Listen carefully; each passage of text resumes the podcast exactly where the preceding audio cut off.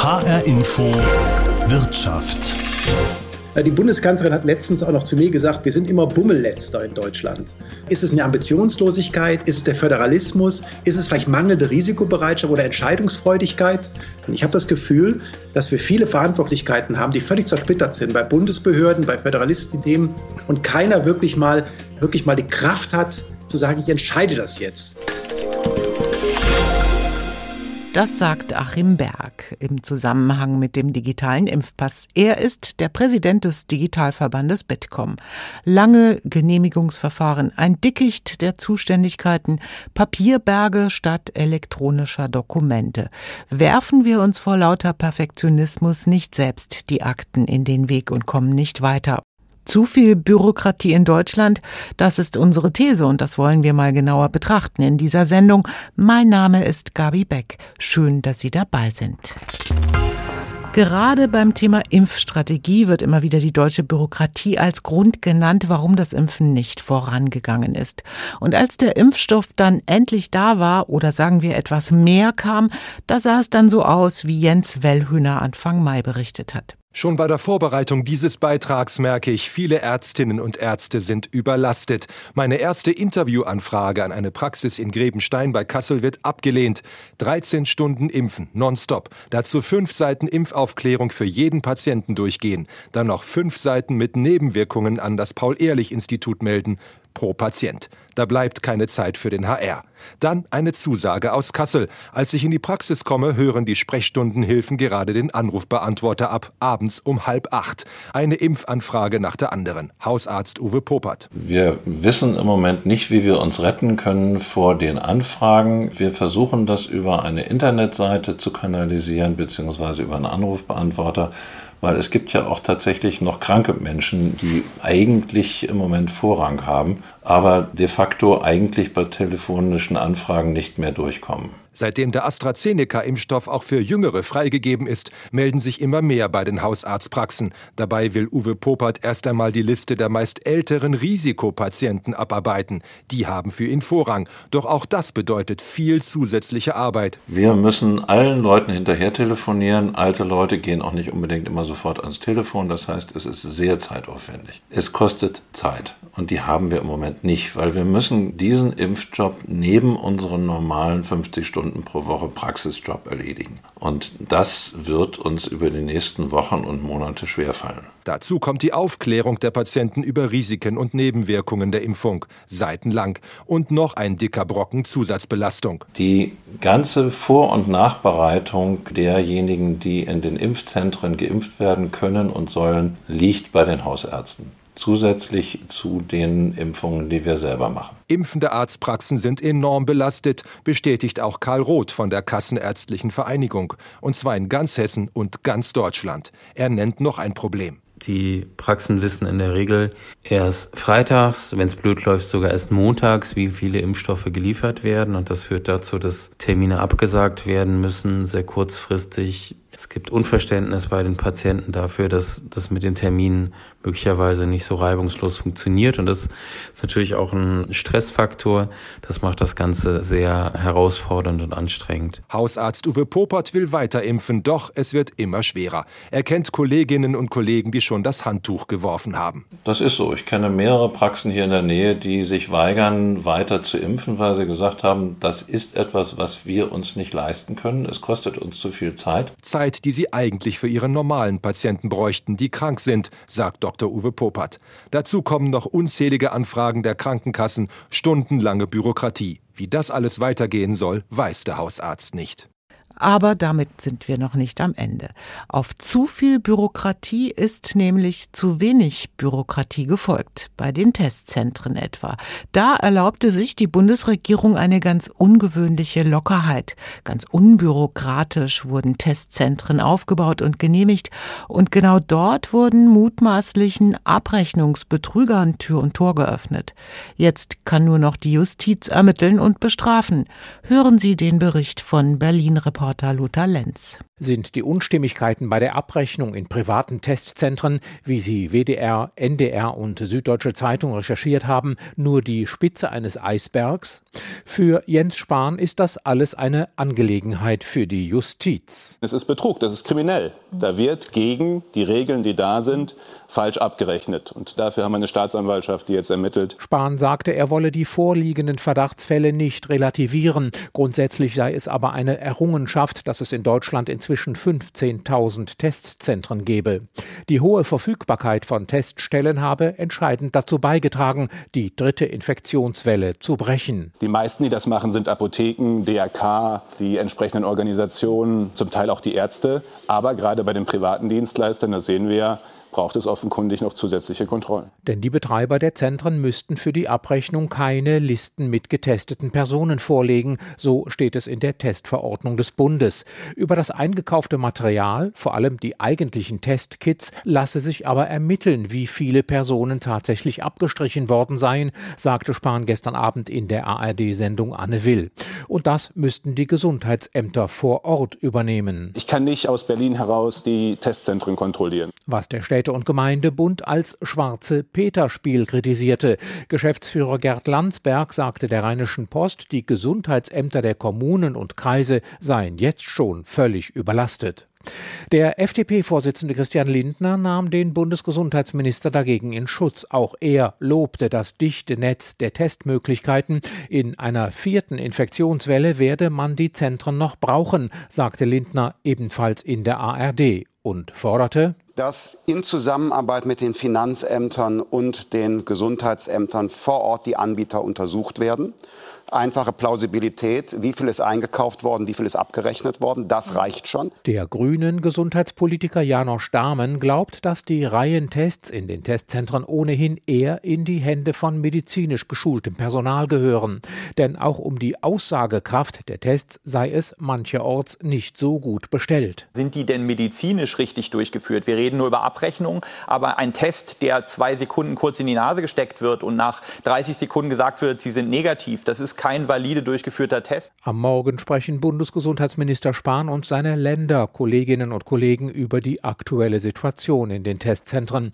Der Vorsitzende der Runde, Bayerns Gesundheitsminister Klaus Horleczek, kündigte an, dass mögliche falsche Abrechnungen schnell aufgeklärt und scharf bestraft werden müssten. HR Info Wirtschaft.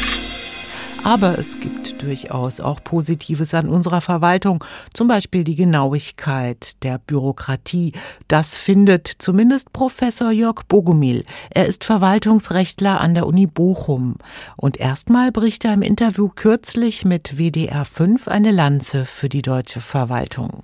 Naja, insgesamt gelingt es in Deutschland schon mit einem nicht zu großen Verwaltungsapparat. Das ist natürlich ein Vorurteil, dass wir in Deutschland besonders viel Bürokratie an Menschen haben. Das stimmt nicht. Es gelingt uns schon gut, äh, viele Maßnahmen umzusetzen und sozusagen den Staat äh, sozial sicher zu halten und viele öffentliche Angelegenheiten zu erledigen. Also da kann man jetzt keine einzelnen Bereiche äh, herausgleichen, aber es ist ja nicht so sozusagen, dass hier das Land nicht prinzipiell gut verwaltet wird. Wir haben Dysfunktionalitäten in einigen Bereichen und darüber müssen wir uns unterhalten. Und da nennt er das Thema Impfen in der Pandemie. Da gäbe es in Deutschland einen Hang zur Überregulierung, wie er es nennt. Also zum Beispiel die Priorisierung der Impfgruppen.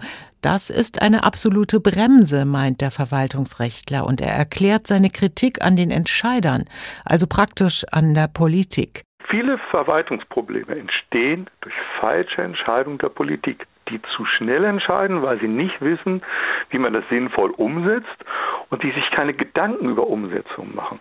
Also alles, was diese Ministerpräsidentenkonferenz in der Nacht entscheidet, da haben die manchmal ja überhaupt nicht überlegt, was bedeutet das. Das heißt, manche Verwaltungsprozesse, die später ausgelöst werden über Bürokratien, entstehen durch falsche Entscheidungen der Politik.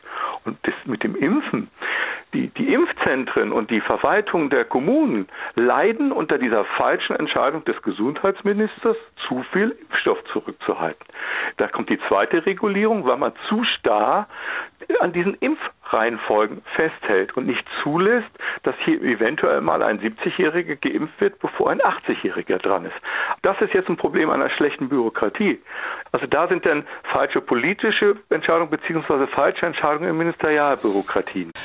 Verkürzt man die Aussage von Bogomil, heißt das nichts anderes als Politik macht Bürokratie. Und das ist seiner Meinung nach oft zu viel des Guten. Verwaltungshandeln muss einerseits natürlich rechtssicher sein. Das heißt, wir halten Impfreihenfolge ein und wir benachteiligen niemanden.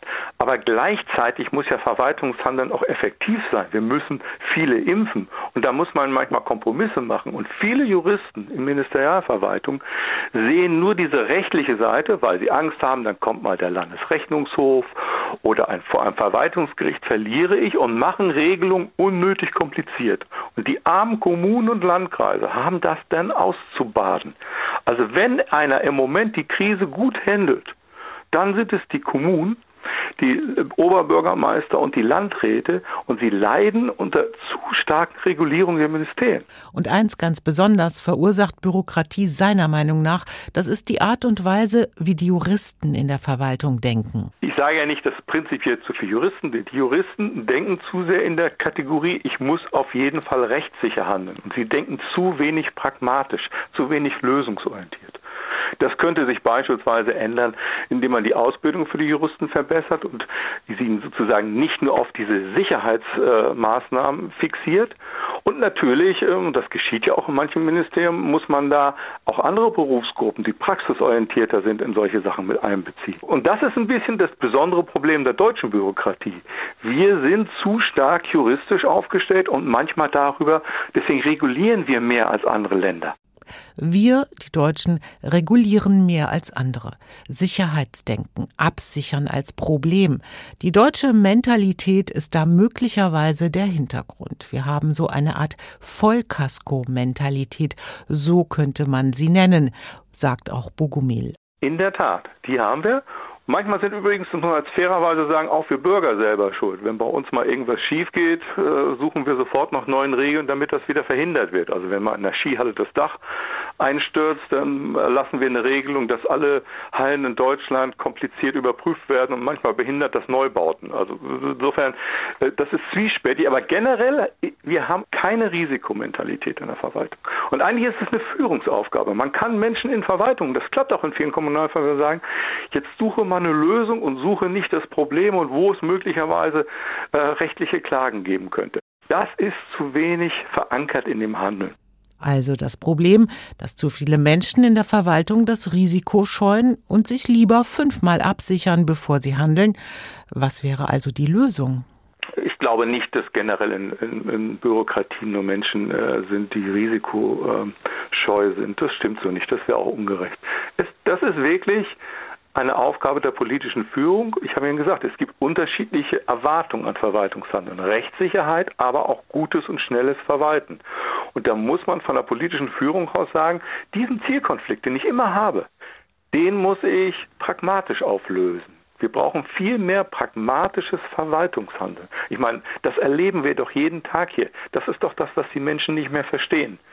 Und das, das können auch Juristen Sie müssen aber sozusagen in diese Richtung gedrillt werden. Äh, und wir müssen generell diese Mentalität mehr entwickeln in unserem Handeln. Und wir als Bürger müssen dann auch akzeptieren, dann wird vielleicht mal ein 70-Jähriger vor einem 80-Jährigen verimpft.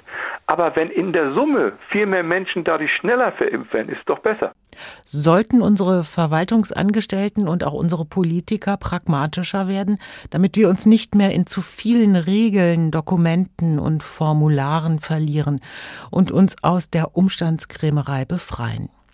So wie es zum Beispiel in Israel passiert ist beim Thema Impfen. Da war es ganz einfach, in ein Impfzentrum rein zu spazieren und kurz darauf hatte jeder seine Spritze im Arm. Da haben die Israelis uns was vorgemacht. Sie hören die Sendung HR Info Wirtschaft zum Thema Bürokratie. Sind die Deutschen Weltmeister in Bürokratie?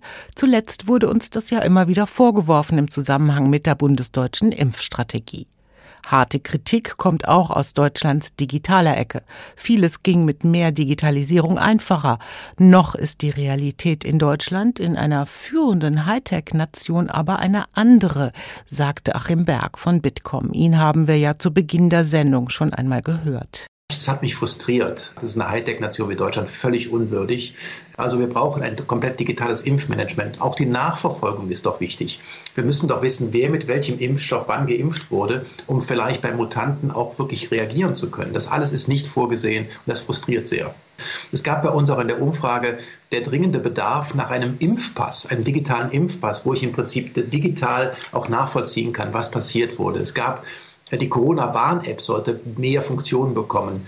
Äh, auch wirklich, dass man, dass man defaultmäßig äh, gemeldet wird, wenn man positiv ist und kann natürlich widersprechen. Aber es gibt all diese Kleinigkeiten. Man merkt einfach, dass die Räder nicht ineinander greifen und dass die Bundesländer mit dem Bund nicht sauber kooperieren und wir wirklich nicht wissen, was wir da tun. Und wir wissen auch nicht, welcher Impfstoff wie wohin geliefert werden sollte. Und das ist das große Problem. Also Digitalisierung wird hier wirklich sehr helfen. Und das sehen wir an allen Stellen halt nicht vernünftig funktionieren. HR Info Wirtschaft Schauen wir mal auf die Unternehmen. Die werfen der Verwaltung ja schon lange vor, dass ihnen durch zu viele Regularien zu viel auferlegt wird, dass sie quasi ausgebremst werden. Trotz der Corona-Lockerungen in der Corona-Pandemie kämpfen viele Einzelhändler zum Beispiel immer noch um ihre Existenz. Was sie da am allerwenigsten brauchen, ist Gegenwind von den Behörden.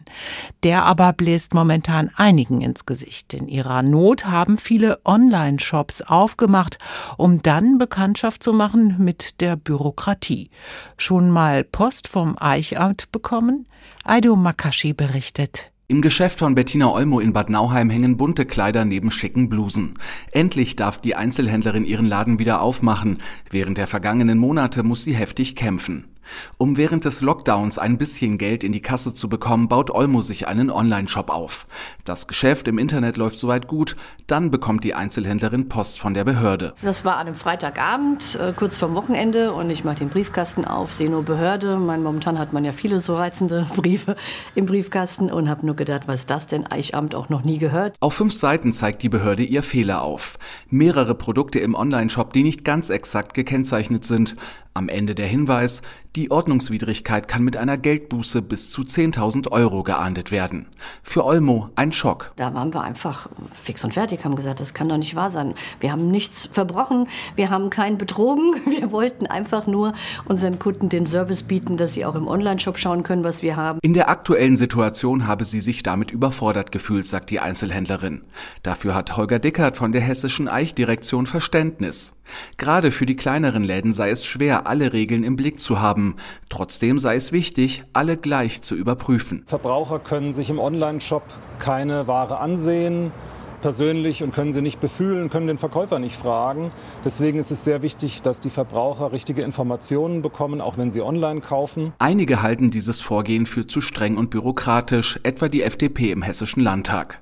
Holger Dickert aber unterstreicht, es gehe nicht darum, jemanden zu gängeln. Im Gegenteil, die Behörde sei schon auf den Handel zugegangen. Aber am Ende gebe es eben Grenzen. Im Einzelhandel haben wir die Prüfungen ausgesetzt aufgrund der Schließungen.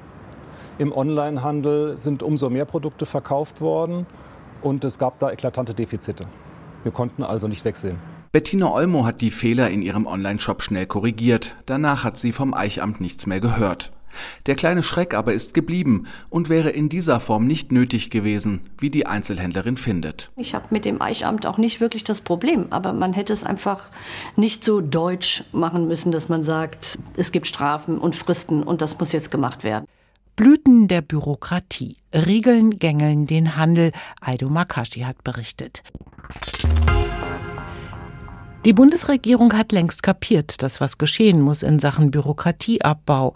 Erst im April hat sie ganz unabhängig von Corona einen 22-Punkte-Plan abgesegnet. 22 Punkte mit mehr Digitalisierung und weniger Bürokratie.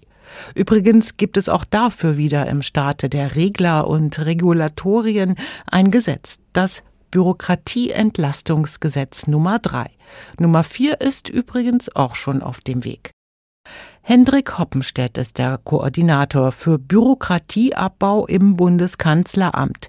Er sagt zu diesem 22-Punkte-Plan Folgendes. Hören Sie ein Zitat. Die Pandemie zeigt, wie wichtig es ist, Unternehmen sowie Bürgerinnen und Bürger auch durch möglichst wenig Bürokratie den Alltag zu erleichtern. Mit diesem 22-Punkte-Paket für Bürokratieerleichterungen stärken wir die Wirtschaft und Bürgerinnen und Bürger.